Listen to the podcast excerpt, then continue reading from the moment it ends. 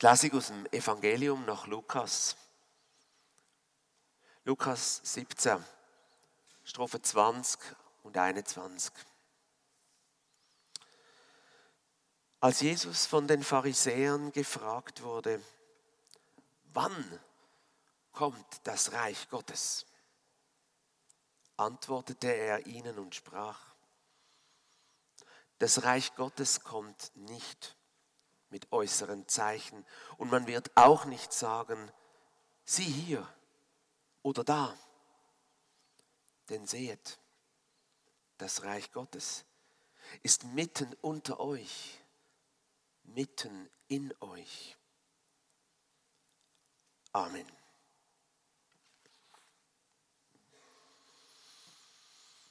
Zwei biblische Texte und beide haben das Thema Zeit. Zumindest als ein Thema. Jetzt ist es gerade eine Woche her, seit wir, liebe Gemeinde, das neue Jahr angefangen haben. Gestern drei, drei König. Und vielleicht geht es Ihnen auch so, dass, vielleicht haben Sie ja das Gefühl, wir sind schon wieder mit drin in dem neuen Jahr. Und doch sind so Zeitübergänge, Momente, wo uns vielleicht die eine oder andere Gedanken kommen über das Leben. Wir fragen uns, was war und was kommt auf uns zu. Wir ziehen die Bilanz, machen eine Vorausschau.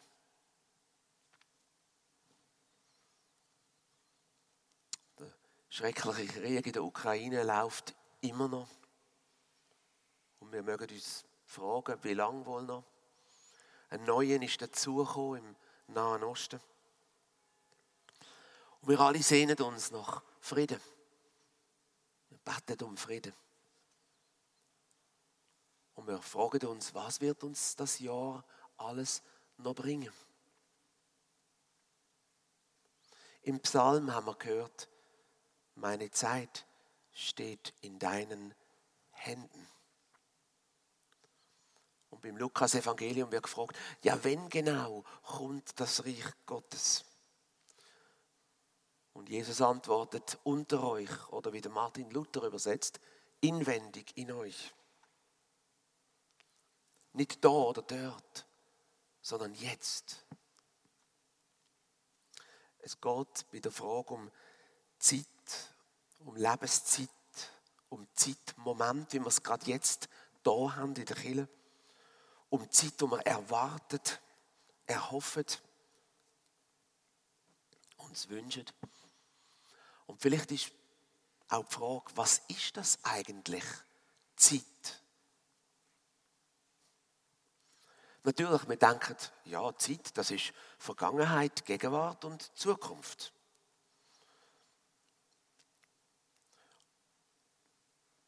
Ja, ich bin mal auf die Suche gegangen, was denn in der Zeit von Jesus alles an Zeitvorstellungen herum sind. Und ich habe im Griechischen eigentlich drei Wörter gefunden, die alle mit dem Wort Zeit zu tun haben.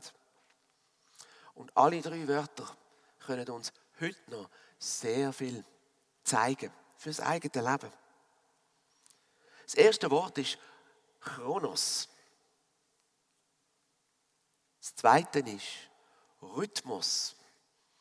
Und das dritte heißt Kairos. Was können Sie uns sagen, die drei Wörter über Zeit und unser Leben in der Zeit? Das, was wir am besten kennen, ist Chronos. Das ist die Zeit, die auf einer Achse von A nach B läuft. Man sagt, das ist gesehen, jetzt ist Gegenwart da in der Kille von Listel und weiter ist die Zukunft. Es hat einen Anfang und ein Ende. Früher hat man auch die Uhren, unsere Uhren, Chronometer genannt. Das Verständnis von Zeit, wo wir alle so gut kennen und wo wir so vertraut sind, das hat etwa vor 200 Jahren sehr stark an Bedeutung gewonnen. Die anderen sind ein bisschen in den Hintergrund geraten. Es ist unsere Fähigkeit, alles zu berechnen, die Sekunden, ja auf Millisekunden genau. Dann treffen wir uns, dann gehen wir in die Ferien, dann werden wir pensioniert und so weiter. Alles ist berechenbar. Ganz im Gegensatz dazu ist Zeitverständnis Rhythmus. Wir denken bei Rhythmus zuerst an Musik. Ja, Musik hat einen Rhythmus. Aber Rhythmus ist auch in der Natur. Vollmond, Leermond, Gezeiten, Ebbe, Flut, Sonnenwendung. Phasen von unserer eigenen körperlichen, biorhythmischen Zeiten. Unsere Verdauung, unsere Hirnströme, unser Blutdruck. All das geht nach einem Rhythmus. Das tiefe Verständnis von Rhythmus, wo manchmal ein bisschen in den Hintergrund geraten ist, kann uns sehr, sehr helfen, mit uns selber wieder näher in Einklang zu kommen. Und auch in der Bibel von Anfang an hat es einen Rhythmus gegeben. Das ist der Sabbat, der Tag der Ruhe. Von dann an, am Abend, am Freitagabend, wenn die. Oder das Sabbatjahr, siebte Jahr. Oder das Jubeljahr, das 49. Jahr. Denn wenn alle Schulden vergeben werden und alle nochmal neu anfangen Das ist der geistliche Rhythmus, der sich orientiert am Rhythmus der Natur. Ja, auch von unserem Körper. Es ist mehrdimensional, mehrschichtig. Mit der Alleinherrschaft von der Chronoszeit haben wir ein bisschen den inneren Kompass verloren und entdecken dann zur Zeit wieder ganz neu. Und dann gibt es noch das Wort Kairos. Kairos. Das ist die Zeit, ich sage es mal so einfach, wo Gottes Geist oder Gott unsere Seele umarmt.